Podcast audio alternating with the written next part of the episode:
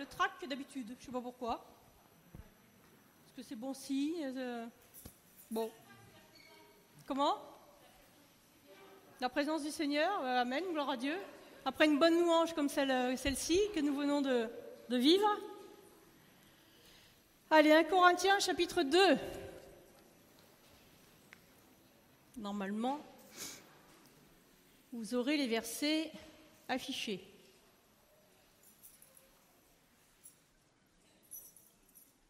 J'ai l'habitude de dire bienvenue à tous. Hein.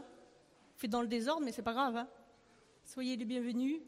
Sentez-vous dans la maison du Seigneur et dans sa présence surtout. C'est ça le plus important. Et Corinthiens chapitre 2, c'est bon? Ah, je vois pas là-bas, c'est pas grave.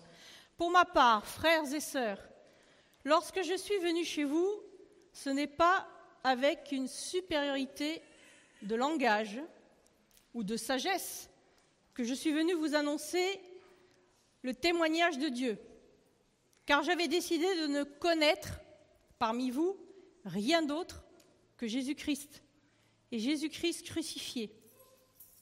J'ai été faible, craintif et tout tremblant chez vous. Ma parole et ma prédication ne reposaient pas sur les discours persuasifs de la sagesse humaine, mais sur une démonstration d'esprit et de puissance, afin que votre foi soit fondée non sur la sagesse des hommes, mais sur la puissance de Dieu.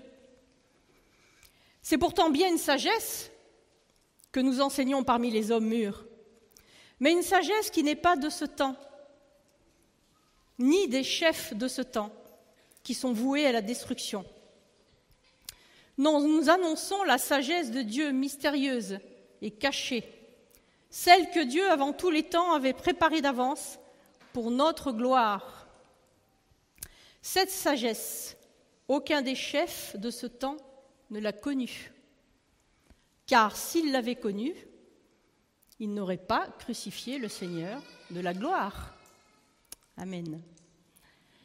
Voilà donc un court extrait de, cette lettre de Paul aux Corinthiens.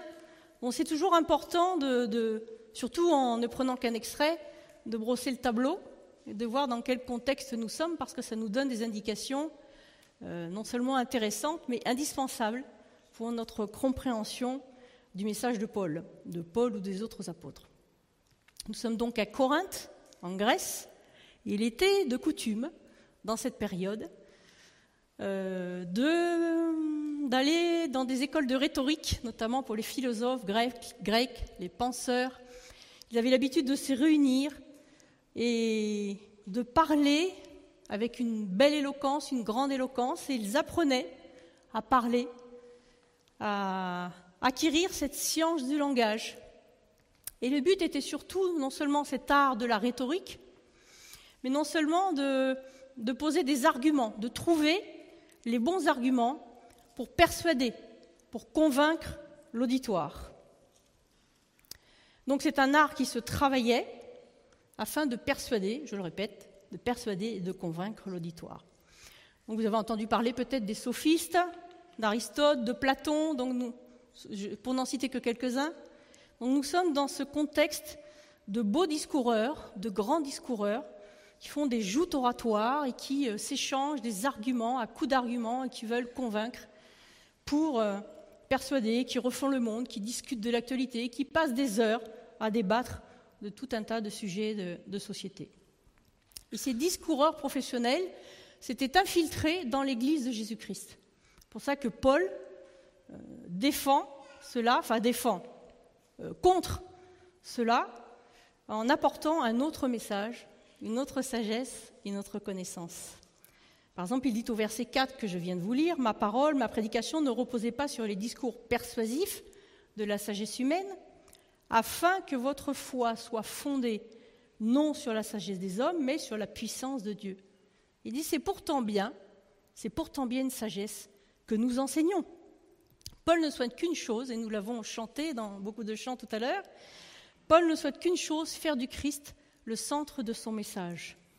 Il enseigne donc une autre connaissance, une autre sagesse. Face à cette gnose, hein, la gnose c'est un terme grec qui signifie connaissance, face à cette gnose, à ces mouvements, nous allons voir, des penseurs grecs.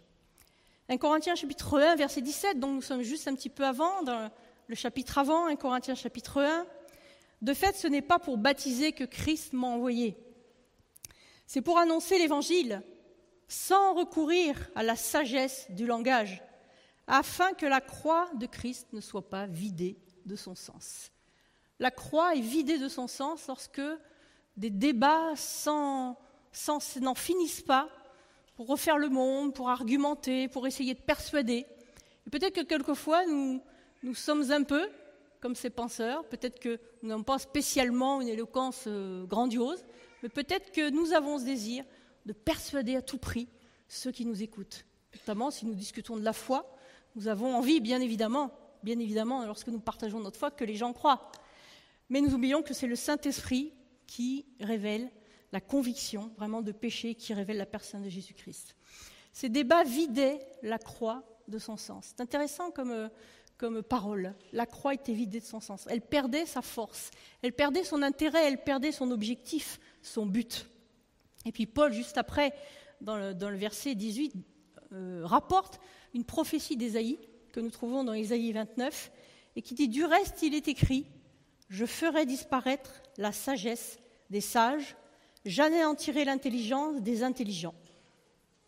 Alors Paul parle de cette connaissance, si j'avais décidé de connaître parmi vous, il y a des traductions qui disent de savoir, hein, parmi vous rien d'autre que le Christ. Verset 12, hein, je, reviens en Corinthiens chapitre 2, verset 12, il parle que nous n'avons pas reçu l'Esprit du monde, mais l'Esprit qui vient de Dieu, afin, hein, cet Esprit nous amène, afin de connaître les bienfaits que Dieu nous a donnés. L'Esprit qui nous révèle et qui nous fait connaître les bienfaits que Dieu a pour nous. Nous retrouvons les mêmes mises en garde contre ces sophistes, contre ces penseurs, contre cette sagesse humaine euh, dans la lettre aux Colossiens, dans la lettre aux Éphésiens, dans l'épître de Jean. Par exemple, dans la lettre aux Colossiens, chapitre 2, Paul dit ceci Je combats afin que, unis dans l'amour, ils soient encouragés dans leur cœur et qu'ils soient enrichis d'une pleine intelligence. Vous voyez que la Bible n'est pas contre l'intelligence, hein qu'ils soient enrichis d'une pleine intelligence pour connaître le mystère de Dieu, aussi bien du Père que du Christ. C'est en lui que sont cachés tous les trésors de la sagesse et de la connaissance. Je dis cela afin que personne ne vous trompe par des discours séduisants. Donc nous sommes dans ce mouvement pré-gnostique, hein, je ne sais pas si vous avez entendu ce terme du gnosticisme, qui prend toute son ampleur à partir du deuxième siècle, siècle de notre ère, qui prétendait, entre autres, entre autres que l'esprit était bon, que l'esprit pouvait s'élever et acquérir par toutes sortes de moyens mystiques la connaissance de Dieu, de, l'acquérir par sa propre volonté, par sa propre force, et qui prétendait que la matière, notamment la chair, hein, le corps, était euh, voué à la destruction. Donc, si le corps est voué à la destruction et que l'esprit peut être sauvé, autant faire ce que nous voulons, mangeons et buvons, car demain nous mourrons. Donc la chair pouvait euh, faire ce qu'elle voulait, et mon corps pouvait être livré, les corps pouvaient être livrés à n'importe quelle débauche, notamment sexuelle. Vous retrouvez une de ces sectes, les Nicolaïtes. Hein, vous avez sûrement lu dans Apocalypse au chapitre 2. Euh, Jean a, la vision hein, de, Jésus en gloire et qui vient juger son peuple, qui vient en premier juger son corps, son Église. Et il met en garde contre cette, euh, secte, hein, ce mouvement hérétique, les Nicolaïtes, qui, qui se sont infiltrés dans l'Église d'Éphèse et de Pergame. Nous retrouvons le même contexte, la même idée, dans la deuxième lettre de Pierre également, où l'apôtre met en garde, lui aussi, les croyants contre ces dérives sectaires, contre ces, penseurs qui veulent persuader, qui arrivent malheureusement à convaincre le peuple. Donc Pierre d'abord pose les fondements. Pierre c'est un apôtre, comme Paul, hein, comme tous ceux qui ont écrit la, parole.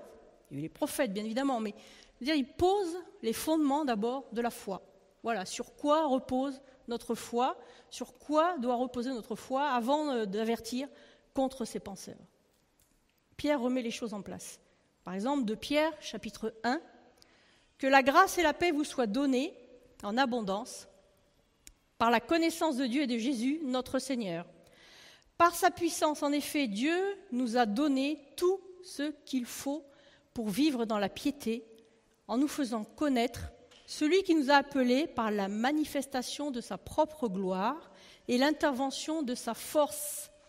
Ainsi, nous bénéficions des dons infiniment précieux que Dieu nous avait promis. Il a voulu par ces dons vous rendre conformes au caractère de Dieu, vous qui avez fui la corruption que le mauvais désir font régner dans ce monde. Quelle belle promesse, n'est-ce pas? Dieu nous a donné tout ce qu'il faut pour vivre dans la piété. Le croyez-vous? Est-ce que tous, vous êtes convaincus que Dieu nous a donné tout ce dont nous avons besoin pour vivre dans la piété, pour nous amener à cette connaissance et pour bénéficier des dons que Dieu a faits à chacun d'entre nous Et c'est en face hein, de cette gnose, de cette connaissance qui n'était réservée qu'à une élite. Il n'y avait que les seuls initiés qui pouvaient acquérir euh, cette connaissance, ce savoir, pouvoir débattre de tout, alors que la parole nous donne, nous invite à cette connaissance qui est ouverte à tout, à chacun. Dieu nous a donné tout ce qu'il faut pour vivre dans la piété. Je n'ai pas trouvé dans ces textes que Dieu a donné une seule élite, la connaissance, que Dieu a donné à, quelques initiés euh, le pouvoir, hein, la, possibilité plutôt de parvenir à cette connaissance, de parvenir à, acquérir ces dons et à recevoir les dons que Dieu a faits à chacun. C'est intéressant de cette comparaison. Hein, volontairement, j'ai pris Pierre et Paul, hein, comparaison de, ces deux grands personnages dans la foi. Alors je suis fan de Paul, hein, mais quand je lis Pierre, je me dis, ah, je suis fan de Pierre aussi. Pierre, Pierre. Vous savez comment il était traité, Pierre, dans les évangiles? Lorsqu'on lit Acte 4, Pierre et Jean sont à la, porte hein, du temple, la belle porte, et puis ils guérissent un, handicapé, une personne euh, handicapée. Et puis les pharisiens se moquent, ils l'arrêtent. Hein, le grand Sanhédrin vient en toute pompe. Les notables, ceux qui savent, ceux qui connaissent. Et puis ils arrêtent Pierre, et Jean. Et puis ils les font paraître devant le tribunal. Et Pierre dit Nous ne cesserons pas d'annoncer ce que nous connaissons, ce que nous avons vu, ce que nous avons entendu. Ils sont enflammés par l'esprit. Et puis ils sont traités d'idiots. Voilà, ils sont traités d'idiots, des hommes du peuple, sans instruction. Pierre n'a peut-être pas été à l'école très longtemps. Il a commencé avec son papa très jeune, sûrement, à, être, à apprendre la pêche. Quand Jésus lui a demandé de le suivre, Pierre était pêcheur. Donc Pierre n'a pas d'instruction.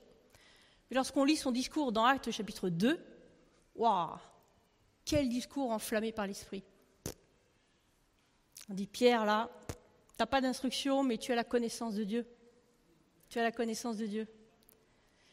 Parce que lorsque Pierre prêche, beaucoup sont tellement convaincus, leur cœur est tellement touché par les paroles de Pierre, parce qu'elles sont euh, empreintes, hein, euh, saisies par l'esprit, qu'il y a 3000 personnes qui sont convaincues, et qui font quoi après avoir été convaincus Qui se font baptiser. Voilà la conviction, la conviction dans les cœurs de se faire baptiser. Paul. Paul, alors lui, c'est un érudit. Hein. C'est un peu l'extrême de Pierre. Hein. C'est l'intello, l'intellectuel. Euh, Paul est juif, hébreu, né de la tribu de Benjamin, a été élevé dans des grandes écoles. Il a été élevé euh, au pied d'un des plus grands rabbins qui est encore reconnu aujourd'hui dans le judaïsme, Gamaliel. Et Paul a une instruction, vraiment. Paul a reçu une belle instruction, une grande instruction. Il parle plusieurs langues, c'est évident. Le grec, le latin, l'hébreu. Paul manie hein, ces langues. D'abord, quand on lit ses lettres, hein, c'est une écriture qui est très belle, très riche. Paul est, quelqu'un d'instruit. Hein. quand on lit en acte 17 son discours à l'aéropage d'Athènes, Paul sait faire face à ces discoureurs. Il sait très bien rétorquer, il sait très bien parler. Mais il dira ceci en Philippiens chapitre 3. Je considère, alors il rappelle au début, hein, là je vous ai mis à partir du verset 8, mais juste avant il dit, hein, je pourrais, je pourrais me vanter d'être juif, circoncis, hébreu, né d'hébreu, de la tribu de Benjamin. Paul a reçu la citoyenneté romaine sûrement par la noblesse, la grandeur euh, de, de sa famille.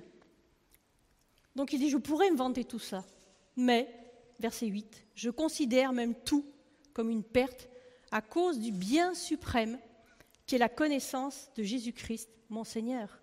À cause de lui, je me suis laissé dépouiller de tout. Et je considère tout cela comme des ordures afin de gagner Christ. Ah Paul, c'est toi qui dis ça? Une perte à cause du bien suprême qu'est la connaissance. C'est intéressant ce petit mot, il y a des petits mots qui sont très très intéressants, très, qui donnent des indications euh, très utiles. Le bien suprême qu'est la connaissance. nous avons un terme en grec, je vous passe le terme grec, hein, ce n'est pas, pas, le plus important, qui indique une excellence, qui, indique quelque chose qui est au-dessus, quelque chose qui est plus élevé encore. Hein, S'élever, surpasser, être au-dessus, être supérieur en rang, en autorité, exceller, être supérieur, meilleur que, surpasser. Donc c'est ce bien suprême qui est la connaissance. Et cette connaissance, elle excelle encore plus que les autres. Elle est au-dessus, elle s'élève. Cette connaissance de Dieu, elle surpasse toutes les autres connaissances. En un Corinthien, hein, Paul a employé un mot grec qui est édo, hein, qui, a euh, ce sens pas seulement de voir avec les yeux, mais de percevoir, de percevoir, de discerner, de découvrir, de tourner l'attention vers quelque chose, de redoubler d'attention, d'observer, d'examiner, d'inspecter. Vous voyez la richesse des langues, hein, que ce soit en hébreu ou en grec, pour voir un peu toutes les occurrences que les termes peuvent nous apporter. C'est une connaissance qui s'acquiert par le discernement, par la perception spirituelle. Ça ne s'arrête pas, ça va, comme on dit, ça va plus loin que le bout de notre nez, ou ça va plus loin que notre euh, simple intelligence et que notre simple connaissance. Et puis Pierre emploie lui un autre terme, il y a plusieurs termes hein, pour euh, indiquer cette connaissance. Il emploie le terme épignosis, hein, donc on, vous entendez gnose, hein, la connaissance, mais il y a ce préfixe qui est intéressant, épi. C'est un terme qui revient plusieurs fois dans l'épître de Pierre. Et ce préfixe indique un sens intensif, c'est encore plus. On a encore cette idée là de plus, de s'élever, d'être au-dessus. Donc les théologiens s'accordent pour dire que ce préfixe ici signifierait une connaissance plus profonde, plus intime encore, plus personnel. Le salut n'est pas acquis par un savoir, une instruction ou des connaissances personnelles, mais par la rencontre personnelle du Sauveur qui nous fait connaître son cœur. Voilà la vraie connaissance à laquelle Paul et Pierre nous invitent.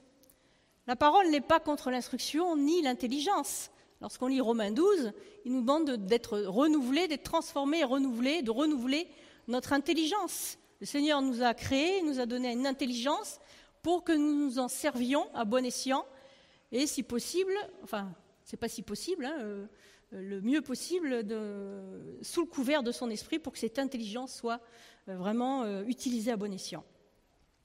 Le péché a perverti l'intelligence. Le péché a perverti l'intelligence. Je ne parle pas d'instruction là, je parle d'intelligence. Ce sont deux choses qui sont très souvent différentes. Quelqu'un peut être instruit, mais manquant d'intelligence dans ses réactions, dans ses rapports avec les autres, dans ses décisions. Donc le péché a perverti cette intelligence, beaucoup en manquent. Je suis persuadée que des familles entières, le monde entier, je pourrais dire le monde entier, a été avili par le péché, abéti par le manque de connaissance de Dieu. C'était le cas par exemple des fils d'Élie. Nous trouvons ça dans le premier livre de Samuel. Les fils d'Élie étaient des vauriens qui ne connaissaient pas l'Éternel. Et on voit ce résultat du manque de connaissance de Dieu. Les fils d'Élie, c'était des... Oui, mais des vauriens, c'est bien. des gens qui péchaient, des gens qui faisaient des horreurs alors qu'ils auraient dû être sur ce chemin de sanctification, de purification, parce qu'ils servaient dans le temple. Rien moins que cela dans la maison du Seigneur. La connaissance seule peut gonfler notre orgueil, nous amener dans un mécanisme aussi de préjugés par rapport à ceux qui n'ont pas reçu d'instruction. Celui-là complètement idiot, hein. je, je vise personne. le voisin, non mais lui, il est idiot total, mon voisin. Il n'a pas d'instruction. Lui, risque pas de connaître le Seigneur. Quel est le rapport alors que Jésus donne cette connaissance, alors que c'est Jésus qui révèle C'est lui d'abord hein, qui, qui donne ce salut, qui donne la conviction. Ce n'est pas à nous de juger qui que ce soit, et surtout pas sur l'instruction. Surtout pas. Parce que ce n'est pas le bon critère. Ce n'est pas ça le critère de salut. Donc cette connaissance peut enfler notre orgueil et nous faire amener dans des préjugés qui ne sont pas les bons, qui sont contraires à la parole. 1 Corinthiens chapitre 8, verset 1. La connaissance rend orgueilleux, mais l'amour édifie. Très beau comme verset. Finalement, c'est l'amour qui est au-dessus de tout, hein, Corinthiens 13. C'est l'amour qui triomphe et ce respect, cet amour mutuel qui permet de ne pas euh, juger de ne pas avoir de préjugés. En hébreu, le terme connaissance est très intéressant aussi, très très intéressant. C'est un verbe qui est utilisé en Genèse lorsque Adam connut sa femme. Hein, c'est le verbe connaître. C'est-à-dire qu'il y a là une dimension intime, bien sûr, entre euh, les époux, cette dimension que l'on peut avoir d'intimité, de proximité aussi avec le Seigneur, cette relation qui nous permet de grandir dans la connaissance de Dieu. Le centre de nos vies n'est pas notre savoir ni notre instruction. Si nous en avons, tant mieux. Le Seigneur n'est pas contre l'instruction. Si nous en avons, tant mieux. Mais ce n'est pas le centre de nos vies. Le centre, c'est le Christ. Et c'est le but de Dieu, en fait, la connaissance. Jean 17. Hein, Jean 17, vous connaissez tous Jean 17, hein, la prière sacerdotale de Jésus, qu'il soit un comme nous sommes un. Jean 17, le verset 3, la vie éternelle, c'est qu'ils te connaissent, toi le seul vrai Dieu, celui que tu as envoyé, Jésus-Christ. C'est ça le but de Dieu, qu'ils soient sauvés, hein, que tous parviennent à la connaissance de la vérité, dira Timothée aussi, Paul dans Timothée, ça rejoint, c'est la même idée. C'est qu'ils te connaissent, toi, le seul vrai Dieu.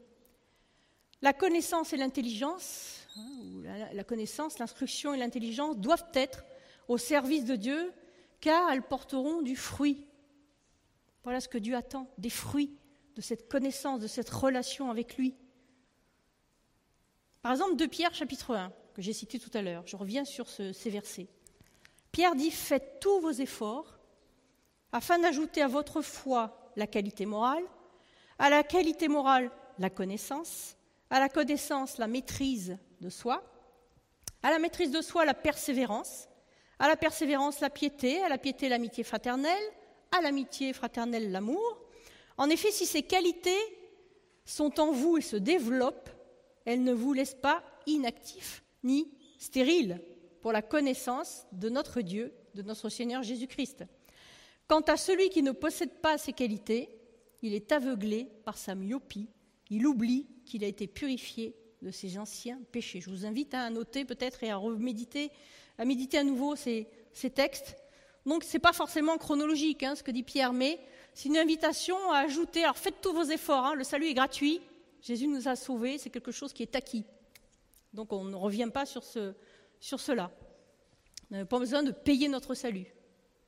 Mais faites tous vos efforts, c'est vraiment tâchez, efforcez-vous, tendez vers le fait hein, de progresser, de grandir et d'acquérir ces fruits d'acquérir ces fruits de l'esprit, la maîtrise de soi.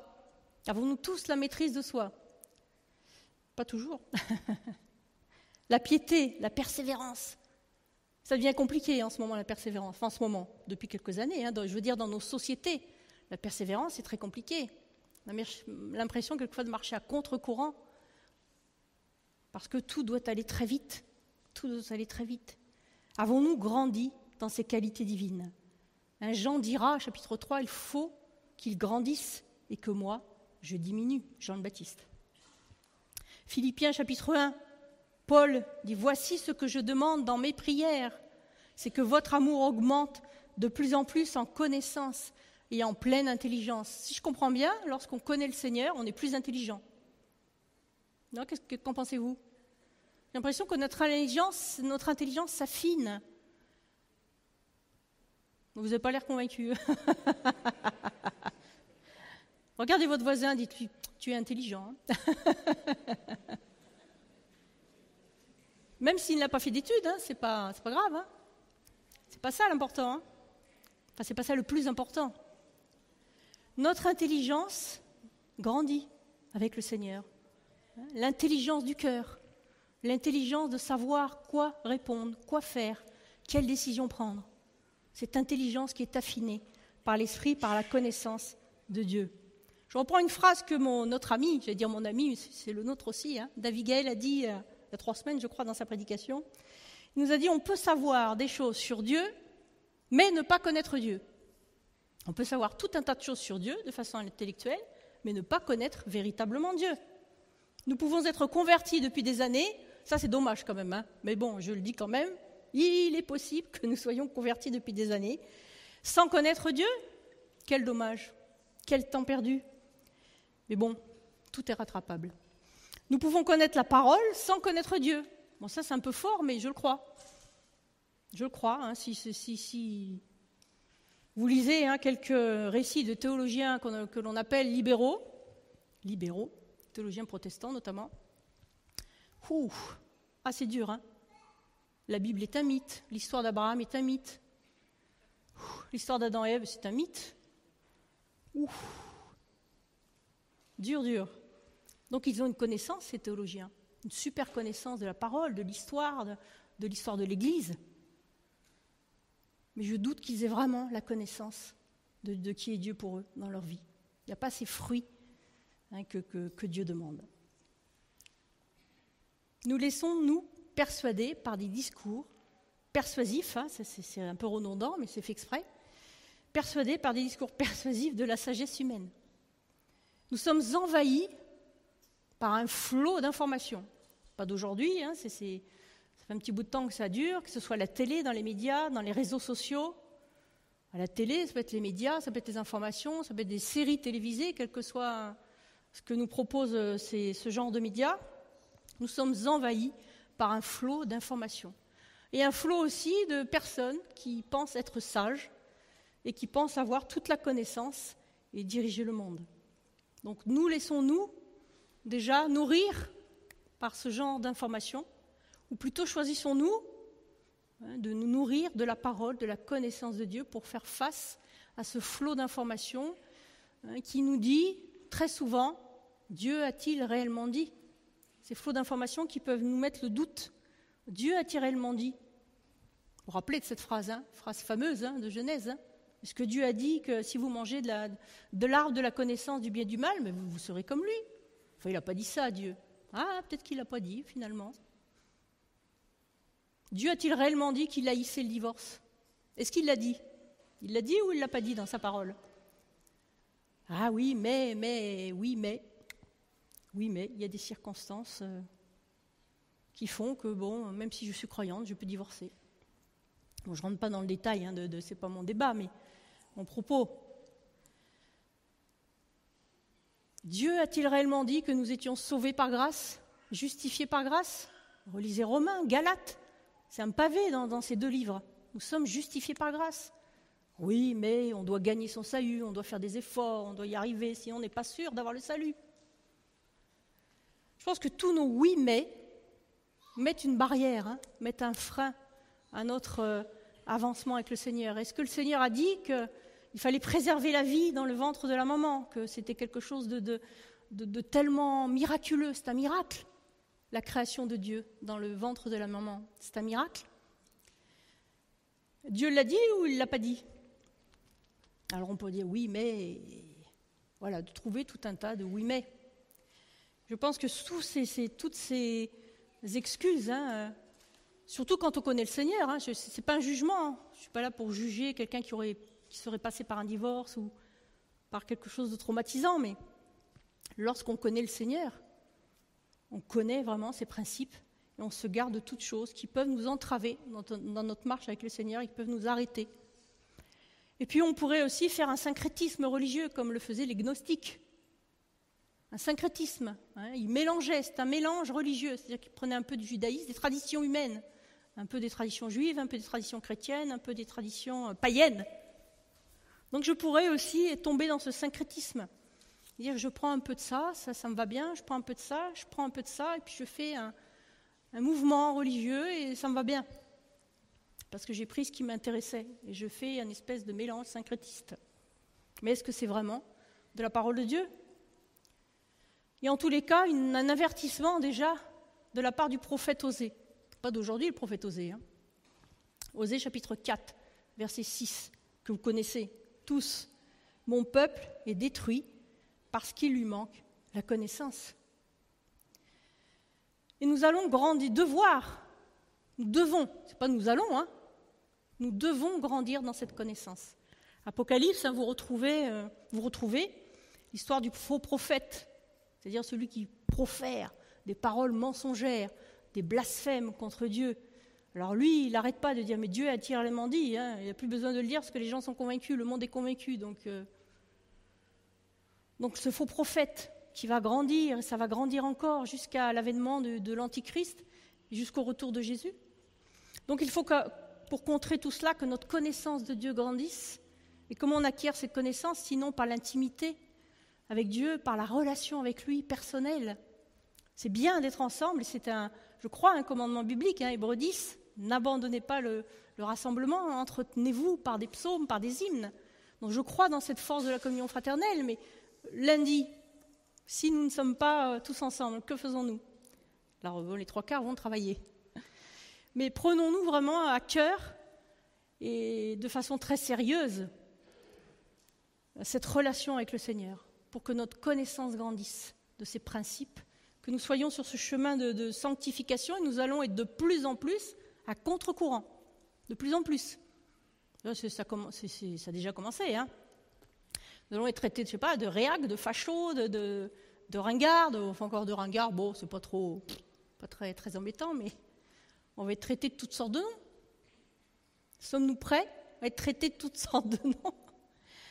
Mais de continuer à vouloir grandir dans cette connaissance, dans cette intimité avec le Seigneur, parce que nous avons une vision bien plus excellente, hein, cette connaissance qui va au-delà. Notre vision, elle est au-delà ah, quand je dis au-delà, c'est pas l'au-delà, hein. elle est par-dessus, elle s'élève. Est-ce que nous sommes prêts à avoir cette vision qui s'élève, de grandir dans cette perception des choses de Dieu, parce que nous avons la vie éternelle, hein, le retour de Jésus, nous y croyons. Donc on revient à la question de la foi aussi, hein, de travailler notre foi. Et puis apprenons, apprenons à entendre la voix de Dieu. Ça, c'est pas dans le brouhaha, c'est pas dans le bruit, c'est pas en regardant la télé, c'est pas en ayant le téléphone à côté c'est sans rien, seul avec le Seigneur, dans le silence. Ça paraît logique, hein, ce que je dis, mais c'est plus compliqué quelquefois à faire. Parce qu'on a tout un tas de choses, alors sortons de la maison. Si nous ne voulons pas être tentés par des choses à la maison, la famille, ou la télé qui marche, ou le téléphone qui sonne, sortons de la maison, allons dans la nature, la création de Dieu qui est propice à avoir cette relation avec lui. Donc grandissons dans cette intimité, dans cette écoute. Hein. Il y avait le petit Samuel, c'est prophète, le prophète Samuel. Nous trouvons ça dans Samuel chapitre 3, qui ne connaissait pas encore la voix de Dieu. Le Seigneur l'appelle par trois fois, il va voir Élie, il dit Tu m'as appelé? Non. Et puis Élie comprend que c'est le Seigneur, il dit Non, non, c'est l'Éternel qui t'appelle. Donc il ne connaissait pas encore la voix du Seigneur. Donc apprenons, aiguisons notre perception de la voix de Dieu, soyons à son écoute. Et soyons dans cette réciprocité. La connaissance, c'est une réciprocité. Jean 10, Jean 10, c'est le bon berger. Donc Jésus dit, je connais mes brebis. Mais l'inverse, c'est vrai aussi. Hein les brebis connaissent ma voix. C'est-à-dire qu'elles ne se laissent pas troubler ou persuader par une autre voix, même qui pourrait parler de Jésus. L'Antéchrist va parler de Jésus. Euh, la femme Python euh, qui suivait Paul, qui suivait les apôtres, elle parlait, mais ils sont super ces gens, écoutez-les. C'était bien ce qu'elle disait, enfin, apparemment. Des gens qui vont parler de Jésus, qui vont, parler, qui vont faire des miracles, des signes, relisent l'Apocalypse. Donc soyons prêts et soyons, hein, ayons une perception aiguisée pour reconnaître la voix du bon berger. Nous devons être capables, et c'est en grandissant dans cette connaissance que nous allons être capables d'aiguiser notre entendement, notre perception et la connaissance de Dieu. Je vous souhaite vraiment dans le Proverbe chapitre 2, il est dit une belle phrase, je ne sais pas si je l'ai mis celui-là, oui j'ai dû le mettre. La sagesse viendra dans ton cœur et la connaissance fera les délices de ton âme. C'est beau, hein de le relire, tiens, parce que c'est tellement beau. La sagesse viendra. C'est un éloge à la sagesse, hein, Proverbe chapitre 2, et puis tout Proverbe d'ailleurs. La sagesse viendra dans ton cœur et la connaissance fera les délices de ton âme. Est-ce que nous sommes dans les délices aujourd'hui? Lorsque nous lisons la parole, lorsque nous prions, lorsque nous prenons du temps avec le Seigneur, est-ce que pour nous c'est un délice? Nous nous régalons vraiment. Nous pouvons nous régaler avec nos sens aussi, hein, ce n'est pas interdit, hein, de voir la nature, nos yeux, ce que nous entendons, nous touchons la parole. Moi, j'aime la parole écrite. Hein. J'étais très contente hein, une fois quand Philippe a parlé de la parole, qu'il a dit J'aime la parole écrite. Ah, ça m'a fait plaisir. J'ai un jeune qui dit ça, c'est génial. Enfin, plus jeune que moi. Mais qu'est-ce que c'est beau Qu'est-ce que c'est beau Il n'y a rien à voir à, s'approprier cette parole. Des fois, je la caresse, moi. je l'embrasse même. Bon, je dirais que je suis un peu. Tant pis ce que vous dites. Mais je suis tellement contente. J'aime, j'aime toucher le papier. Bon, j'aime les livres, c'est peut-être pour ça aussi. J'aime cette parole. J'aime cette parole. Donc que ce soit un régal, un régal pour nous. Et je termine. Vous pouvez venir si vous voulez, le groupe de louanges. Je ne sais pas si c'est prévu. Avec ce verset de Paul, Colossiens chapitre 2, j'en ai parlé tout à l'heure. Et là, on va lire du verset 8 au verset 10. Prenez garde, hein, c'est encore un avertissement pour nous aujourd'hui. Prenez garde que personne ne fasse de vous sa proie par la philosophie et par une vaine tromperie, s'appuyant sur la tradition des hommes, sur les rudiments du monde et non sur le Christ. Car en lui habite corporellement toute la plénitude de la divinité, pas besoin de chercher d'autres dieux. Vous avez tout pleinement en lui, qui est le chef de toute domination et de toute autorité. Amen, merci de votre attention.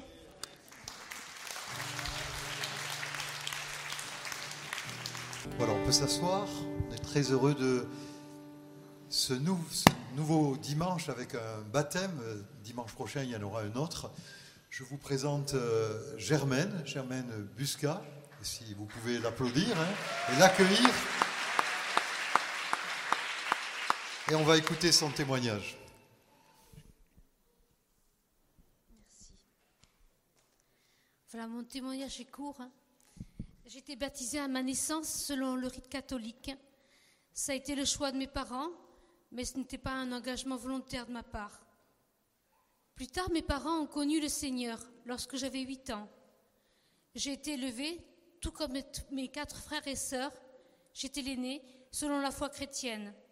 Je croyais en Dieu, mais ça s'arrêtait là, car j'avais honte de parler de Dieu. Puis, j'ai volé de mes propres ailes, mais mes choix de vie m'ont tenu éloignée de Dieu. Je me suis mariée sans Dieu, j'ai eu deux enfants qui, en grandissant, n'ont pas été faciles. J'ai continué à vivre loin de Dieu jusqu'à mes 56 ans. Là, je venais de changer volontairement de travail. Je me plaisais dans ce nouvel environnement mais le travail qui m'était demandé était impossible à satisfaire. Je ne pouvais pas répondre à tout et tout faire, hein, tout, ce qui m'était demandé. Tout a lâché autour de moi, tout tournait en boucle, c'était le néant. Alors Dieu s'est rappelé à moi plusieurs fois. Il a mis sur ma route un docteur qui m'a parlé de Dieu et à qui je lui dis encore et toujours merci. Une chrétienne de l'Ariège, amie de mes parents, tous les deux décédés, que je ne connaissais pas, mais qui m'adressait chaque année ses voeux. Cette personne a répondu à mon appel téléphonique.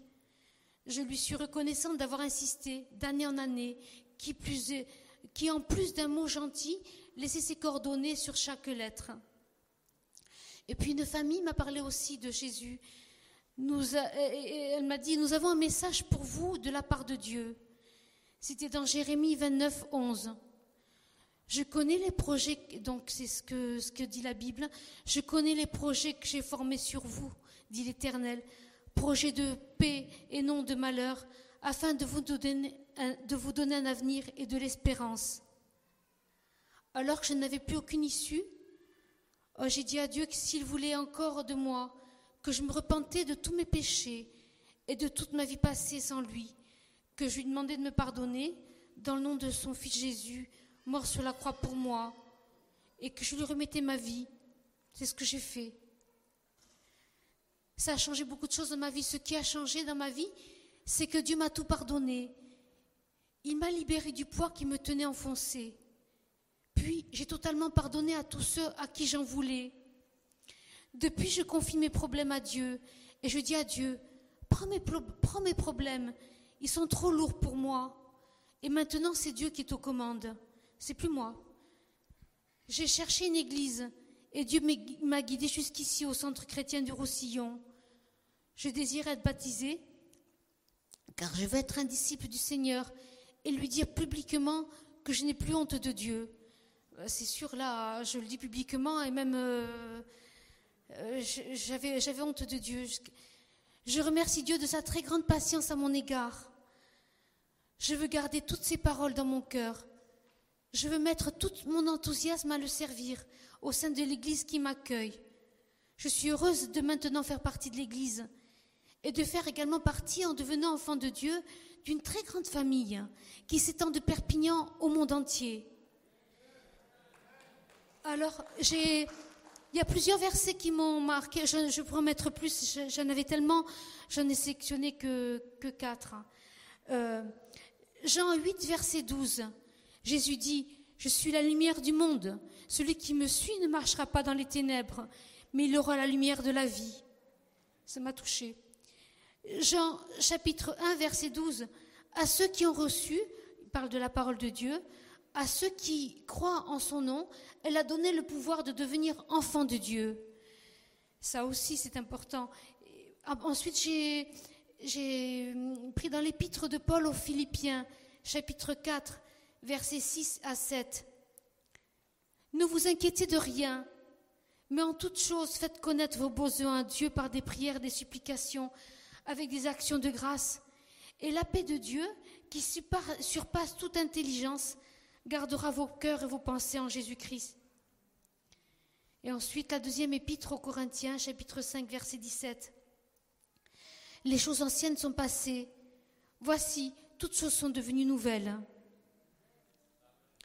Et puis bon, je vais vous lire un, chant que je chantais quand j'étais jeune et qui m'a toujours plu, qui m'a toujours marqué et qui revient régulièrement. C'est Je veux monter sur la montagne.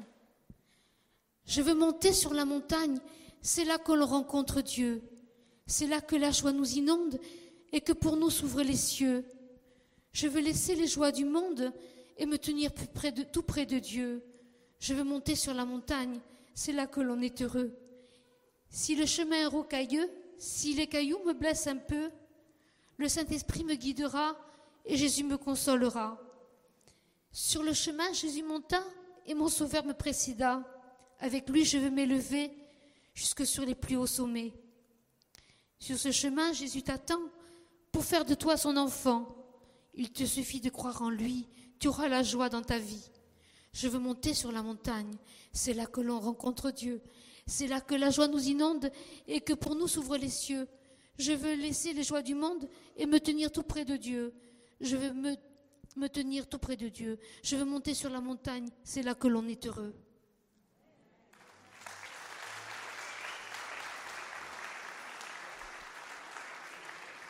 Je veux monter sur la montagne, c'est là que l'on rencontre Dieu, c'est là que la joie nous inonde et que pour nous s'ouvrent les cieux. Je veux laisser les joies du monde et me tenir tout près de Dieu. Je veux monter sur la montagne, c'est là que l'on est heureux. Waouh, ça fait longtemps.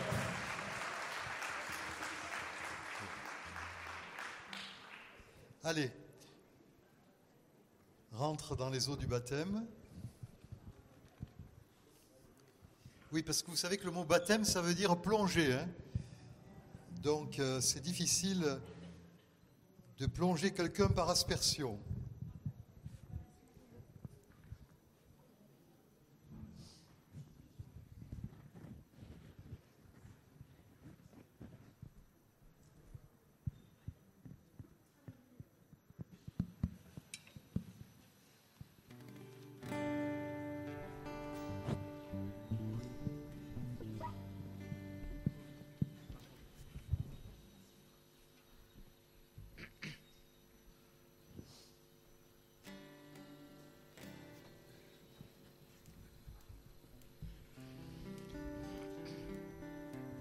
Germaine, crois-tu que Jésus est le Fils de Dieu? Oui, je le crois. Crois-tu qu'il est mort sur la croix pour te sauver et te donner une vie nouvelle? Oui, je le crois. Est-ce que tu crois qu'il a pardonné tous tes péchés? Oui, je le crois. Est-ce que tu es prête à, à, le suivre dans les joies, les peines et le servir euh, même sur le chemin rocailleux? Oui, oui, oui, je, oui je, je suis prête à le servir. Jusqu'au bout. Amen. Merci Seigneur. Cette confession de foi, nous te baptisons au nom du Père, du Fils et du Saint-Esprit.